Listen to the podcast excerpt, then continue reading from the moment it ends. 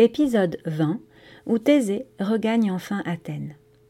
Le vaisseau de Thésée avait quitté l'île de Délos depuis bien longtemps. Le vent ne soufflait plus que faiblement dans les voiles et le bateau avançait lentement. L'équipage s'était mis à ramer pour accélérer le retour, mais les forces commençaient à leur manquer, la nourriture aussi. J'ai faim, soupirait l'un. J'ai encore plus faim que toi, ajoutait un autre. Mon ventre est tellement vide, renchérissait un troisième, que je pourrais avaler une vache entière avec ses cornes. Mais personne n'arrivait plus à rire. Thésée ne sortait pas d'une humeur triste et mélancolique. Non seulement j'ai perdu Ariane par ma faute, se maudissait-il, mais en plus je vais laisser mes compagnons mourir de faim. Était-ce bien la peine de les arracher au Minotaure? Un jour, on atteignit le fond des réserves. Il ne restait plus que des fèves dures. Thésée pensa que tout était fini. Il rassembla les fèves dans une grande marmite et attendit. On était le 8 octobre. La mer était calme. Soudain, un parfum boisé chatouilla ses narines, une odeur de feuilles mortes et de terre mouillée. On approche d'un rivage, cria-t-il à ses compagnons. Tenez bon, dit-il aux jeunes filles qui étaient presque évanouies, le ventre vide. Nositoos, déploie les voiles à fond, ça sent la terre de chez nous, hurla-t-il à son pilote. Cette terre, dont Thésée avait reconnu l'odeur, c'était leur terre natale. Tout en haut de la ville, Égée, le vieux roi d'Athènes, guettait la mer.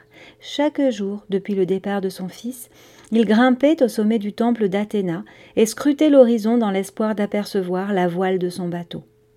Parfois il devinait quelque chose, un petit point bougeait à l'horizon, mais ce n'était qu'un mirage, créé par le scintillement de la mer et l'attente impatiente d'un père.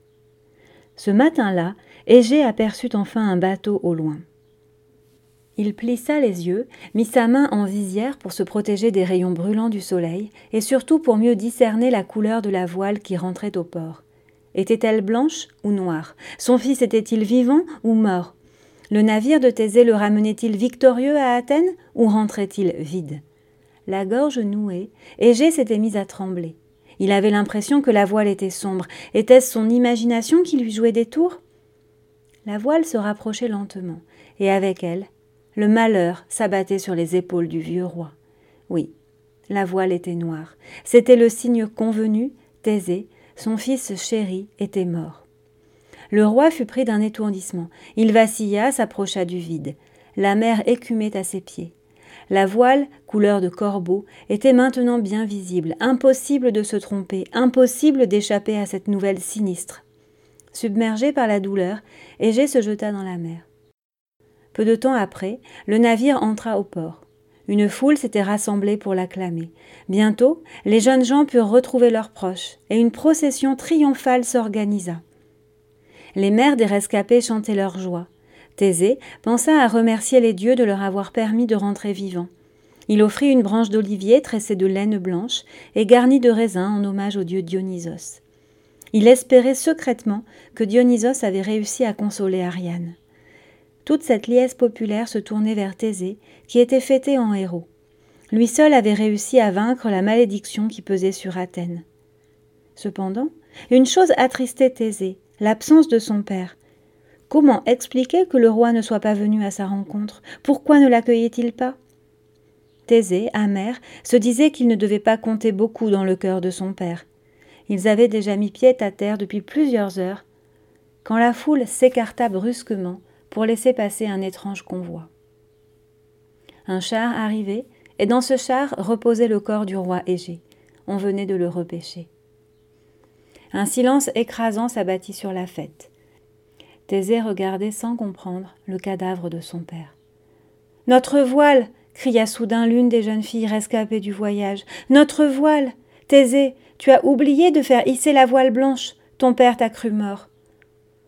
Un murmure parcourut la foule. Thésée, accablé, tomba à genoux dans le sable. Responsable, je suis responsable de la mort de mon père, murmura-t-il. La fête était finie. On rangea les instruments de musique, on éteignit les feux de joie. Chacun s'éloigna discrètement pour laisser Thésée face à son chagrin.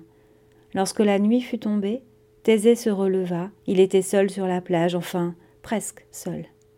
Nositoos était resté. Lorsqu'il vit le jeune homme sortir de son immobilité, il s'approcha. Il lui enveloppa les épaules de sa cape et dit La mer derrière nous, cette mer portera désormais et pour toujours le nom de ton père. Elle s'appellera la mer Égée. Thésée releva la tête. D'un ton à peine audible, il balbutia. J'avais oublié. Tu comprends, j'avais oublié. Nositoos répondit. Je sais. Rien n'est plus dur que de tenir sa parole. Tu viens de l'apprendre de manière tragique par deux fois. Mais seul celui qui a la mémoire de ses promesses, seul celui qui considère sa parole comme un acte qui l'engage, mérite le nom d'homme.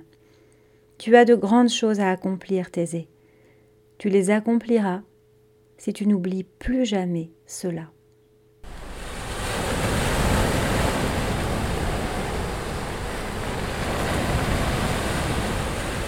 Ainsi s'achève la lecture de ce feuilleton mythologique. Vous pourrez retrouver les épisodes que j'ai lus et en découvrir bien d'autres en vous reportant au livre de Muriel Zach intitulé Le feuilleton de Thésée, la mythologie grecque en 100 épisodes aux éditions Bayard Jeunesse.